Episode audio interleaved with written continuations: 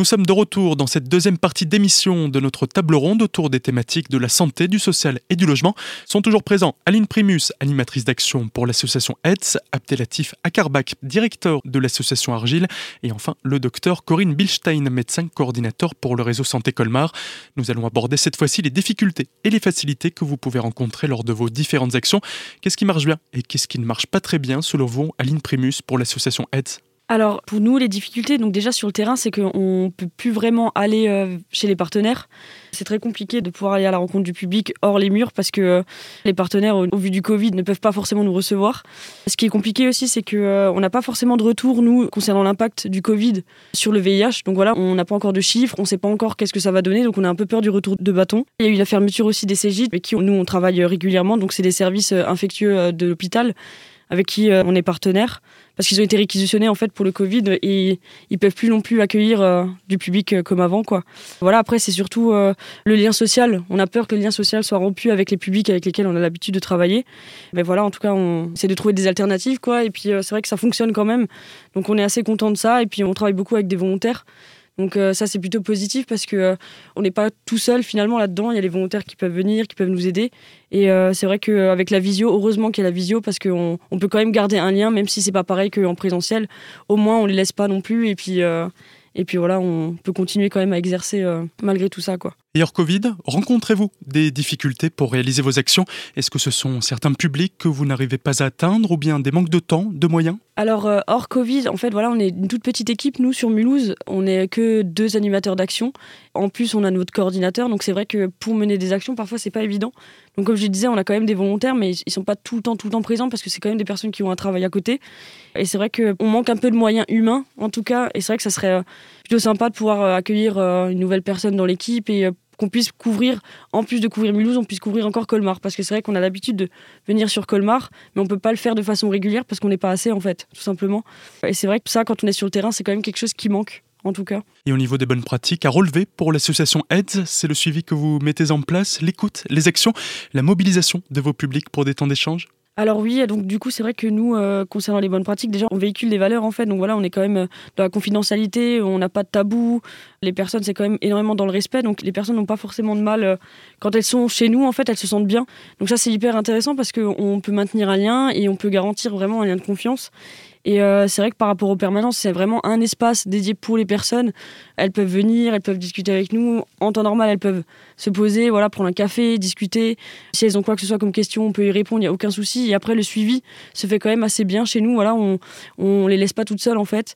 Il y a quand même un accompagnement qui se fait derrière. Ça peut être autant physiquement que administrativement. Voilà, on les laisse pas, on, on les accompagne. Abdelatif Akarbak, j'imagine que la crise sanitaire a également eu une incidence sur l'activité de l'association Argile. Est-ce qu'il y a eu une augmentation du nombre de bénéficiaires? Alors, euh, j'allais dire contrairement à l'idée reçue, parce qu'il est clair que, bon, en temps de crise, on a plutôt tendance à imaginer que effectivement les gens se sont rués sur l'héroïne, cocaïne ou que sais-je quoi.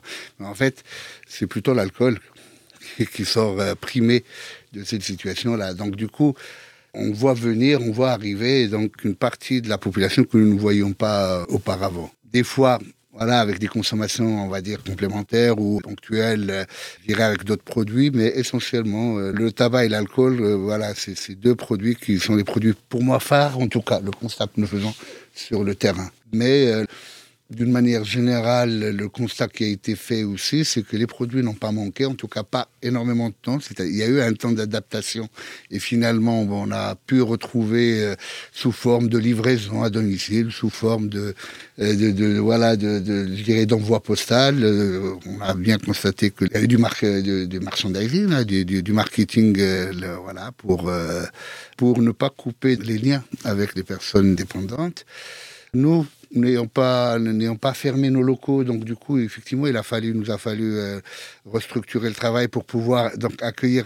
Il y a eu une pression parce que les gens étaient là, mais ils étaient là des fois deux fois plus qu'une Alors l'évolution, elle reste, elle, est à peu près de, l'ordre de 20%, mais la, demande, elle, a été exponentielle parce que les personnes qui venaient juste pour des traitements de substitution, se sont, euh, mises à venir pour euh, un accompagnement social plus plus, la demande d'entretien psy, entre donc ceux qu'on voyait tous les jours et, les personnes que nous voyions plus, voilà, auprès de duquel nous tenions aussi à assurer un lien parce que euh, bah, c'était aussi des personnes les plus fragiles et qu'il fallait qu'il y avait aussi un suivi à assurer et tout ça.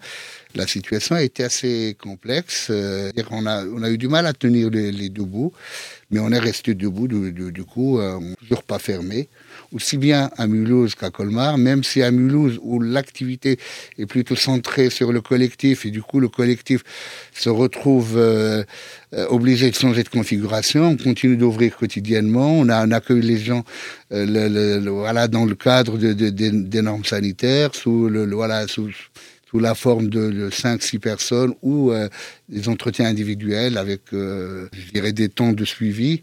Alors l'aller vers, du coup, on, en a, on a développé, parce que du coup, nous, nous disposons d'un van qui nous permettait donc d'aller dans les, territoires les plus ruraux, les plus éloignés, pour pouvoir en tout cas euh, toucher donc, les personnes qui ont en manque de mobilité ou en manque de, moyens. Euh, ça devient assez, assez compliqué.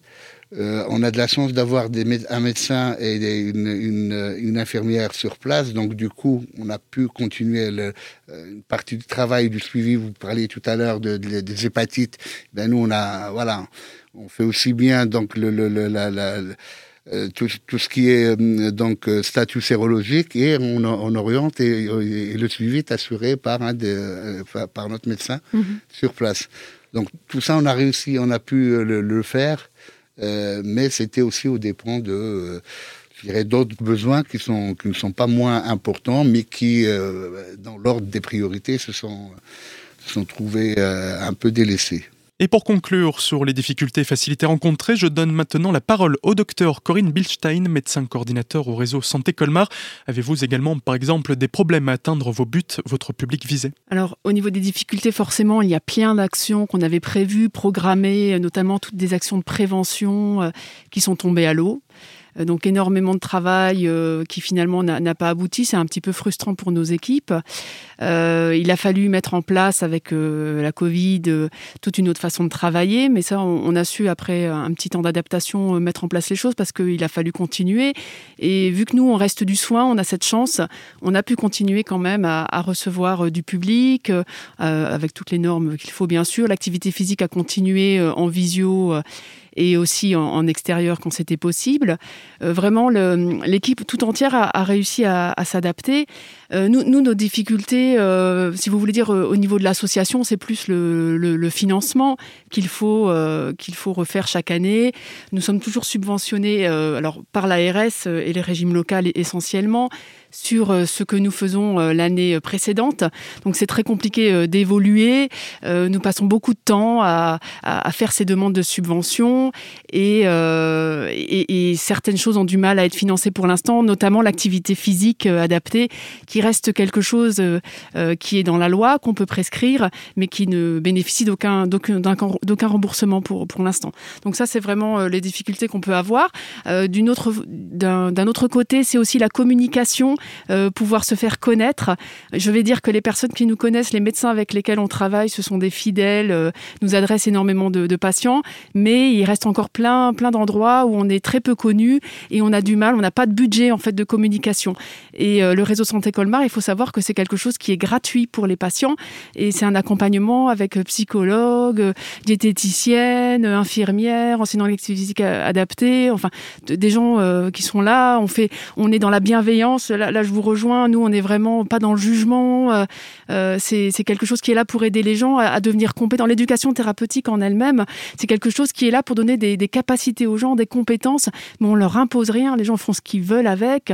Et nous, on est dans la bienveillance, dans l'accompagnement. Donc, c'est vraiment un plus euh, pour les médecins. C'est un plus pour, leurs patients. Ça, les aide à se responsabiliser et, à être conscients de leur acte. Et après, ils font ce qu'ils veulent. Hein. Nous, on n'est pas du tout dans le jugement. Cette deuxième partie d'émission étant terminée, on se retrouve dans quelques instants après une brève pause musicale et on conclura ce temps d'échange par un moment carte blanche où les structures vont nous imaginer un projet en collaboration ou bien un projet individuel. A tout de suite.